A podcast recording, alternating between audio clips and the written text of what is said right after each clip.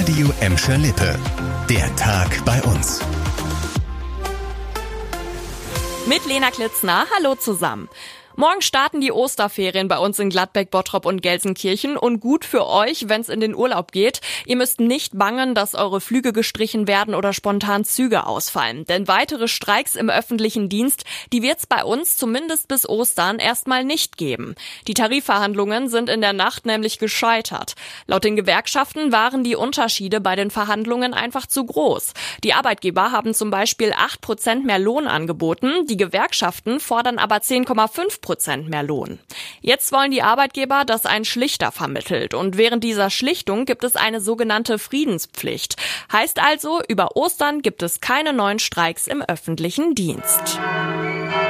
Zum Ende des Jahres läuten hier das letzte Mal die Kirchenglocken. Die St. Ludgerus-Kirche in Gelsenkirchen-Bur wird dann nämlich geschlossen. Die wird aber nicht leer stehen. Es gibt schon jetzt einen neuen Eigentümer und der hat Pläne. Ziemlich ungewöhnliche, wie ich finde. Der will die Kirche nämlich zu einem Oldtimer-Museum machen. Das hat die zuständige Pfarrerei St. Urbanus jetzt bekannt gegeben. Verkauft werden soll die Kirche zwar schon im Sommer, bis Ende November wird es da aber noch alle geplanten Gottesdienste geben. Die Pfarrerei freut sich auf jeden Fall, dass es nach der Kirchenschließung Schließung keinen langen Leerstand geben wird.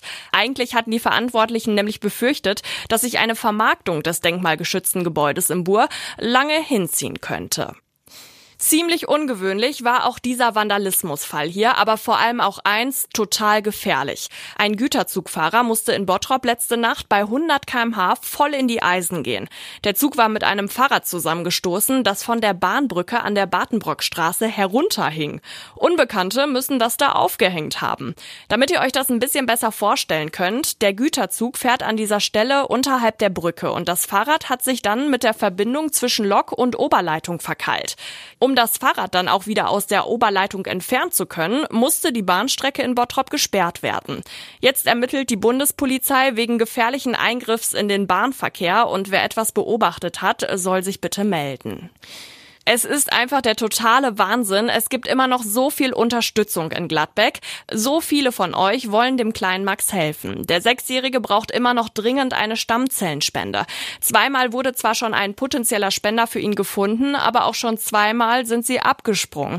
Jetzt gibt es in Gladbeck eine weitere, ziemlich besondere Typisierungsaktion für Max. Auf der Wiese an der Johofstraße steht bis einschließlich Samstag ein Zirkuszelt. Da gibt es jeden Tag Vorstellungen vom Zirkusprojekt Projekt der Wilhelmschule und parallel können sich alle Besucher als Stammzellenspender registrieren lassen.